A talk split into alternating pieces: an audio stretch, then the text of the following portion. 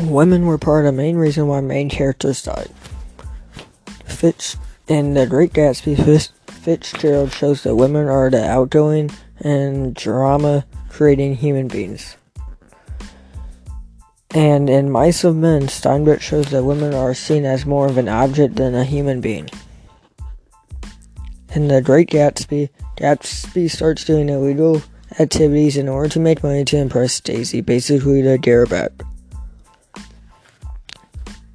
In Of Mice and Men, Lennie has a fame for paying things that are soft, which leads, which he ends up accidentally killing things unintentionally, not trying to cause harm to him.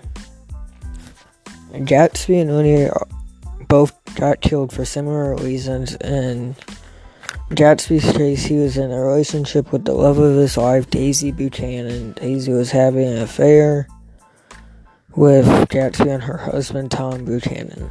This relation led, relationship led to many things such as the parties at Gatsby's house ending. One of the main things, one of the reasons Gatsby got killed was because Daisy was driving Gatsby's car on the way back from New York and hit her husband Tom's mistress Myrtle Wilson ended up killing her and kept on driving. Tom told George Wilson, Myrtle's husband, of what happened, which sparked a, a fire in Wilson and ended up killing Gatsby at his house and killing himself, which is one of the main reasons why women were the leading cause of people dying for Lennie, he had the mindset of a little kid who loved to touch soft things just like every little kid, except for the fact that Lennie is a grown adult who basically has special needs.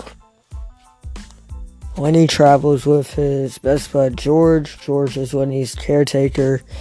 He makes sure that Lennie does doesn't get lost or in trouble. Lennie has an extreme issue when it comes to wanting to touch things soft